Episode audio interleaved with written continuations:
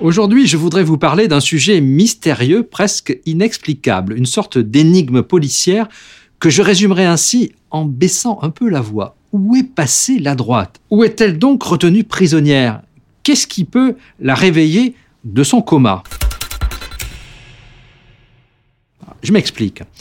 Une récente note de la Fondation pour l'innovation politique d'inspiration libérale annonce la conversion des Européens aux valeurs de la droite. Parmi beaucoup d'autres données, retenant un chiffre simple de cette note, seulement 24% des Français se situeraient à gauche, alors que 38% se diraient de droite. Le reste des sondés ne sait pas ou alors se positionne au centre. Une précision, au cours des cinq dernières années, la part des Français se disant de droite a augmenté d'enquête en enquête. Lentement, mais sûrement. Et pourtant, électoralement parlant, c'est le contraire. La droite semble en perte de vitesse. Les républicains peinent à se faire une place. D'un côté, la République en marche leur chaparde des élus, et de l'autre, le Rassemblement national leur soustrait des électeurs. Peu d'experts croient d'ailleurs que la droite française, quel que soit son candidat, puisse accéder au second tour de l'élection présidentielle.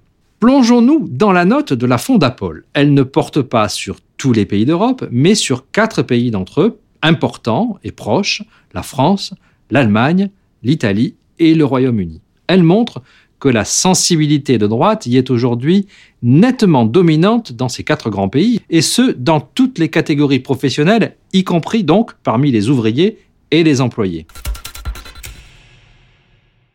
Pour en avoir le cœur net, l'anti-éditorial est allé consulter une autre étude comparative qui vient d'être réalisée. Le Pew Research Center, référence internationale en matière d'opinion publique, a posé une batterie de 11 questions à des Français des Britanniques, des Allemands et des Américains.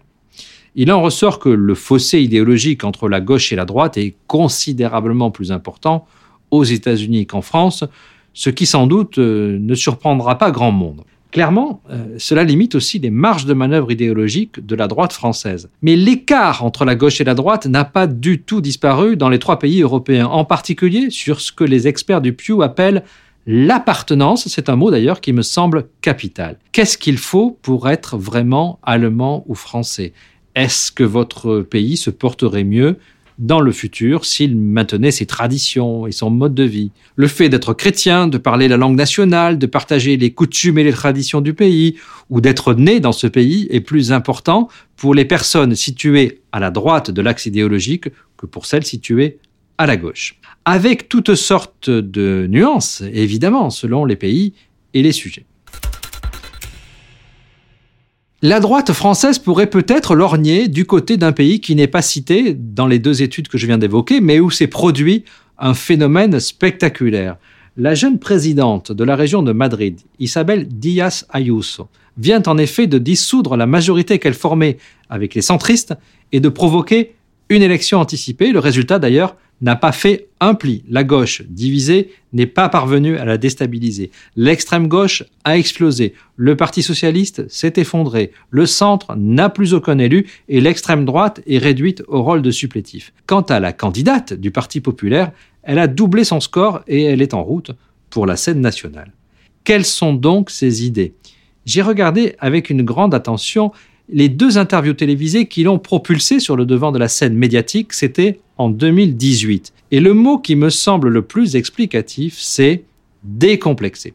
En quelques minutes, la jeune porte-parole du Parti populaire coche les unes après les autres toutes les cases. L'unité de l'Espagne, la corrida, la cuisine andalouse, le catholicisme, la fierté d'être espagnol, le drapeau. En fait, son programme, c'est l'identité nationale, la fierté d'appartenir à son pays, l'attachement à ses traditions, c'est le refus de s'excuser pour le passé, c'est le refus de se justifier. Dans un récent entretien, Guillaume Tabar donnait son point de vue. Cet éditorialiste du Figaro est l'un des meilleurs observateurs de la vie politique en général et des arcanes de la droite en particulier. On lui doit un livre qui est au cœur de notre sujet, La malédiction de la droite. Or, sa recette tient là aussi en un mot, conservatisme. Il s'agit, dit-il, de conserver certains fondamentaux de l'idée française face aux craintes de la mondialisation qui ont été ravivés par la crise sanitaire et face aux menaces de l'islamisme. Il propose de puiser dans la culture et l'histoire de quoi résister au vent de la cancel culture venue des États-Unis. Il conseille enfin de promouvoir une politique familiale et nataliste ambitieuse, un sujet qui demeure complètement tabou en France. Le conservatisme appliqué à l'identité nationale, à la culture et à la famille, voilà, dit-il, un projet qui pourrait unifier la droite. Problème, en France, la droite ne s'est jamais appelée Parti conservateur et le mot reste d'emploi risqué, le progrès étant jugé beaucoup plus attractif. Sur cette ligne d'ailleurs conservatrice, la candidature de François-Xavier Bellamy aux européennes avait obtenu des résultats très faibles. Il est vrai, sur fond de règlement de compte et de coups bas. La différence avec l'Espagne, c'est peut-être qu'Isabel Díaz Ayuso s'exprime sur un ton beaucoup plus agressif, plus conquérant si l'on veut. Elle ne défend pas le conservatisme bourgeois, elle attaque frontalement les valeurs des élites dominantes, féminisme compris. Elle pilonne systématiquement les idées progressistes. Au nom de l'Espagne normale, elle engage en somme une guerre culturelle. Alors, la droite a-t-elle un avenir? Ben, Le débat se poursuit sur l'antiéditorial.fr.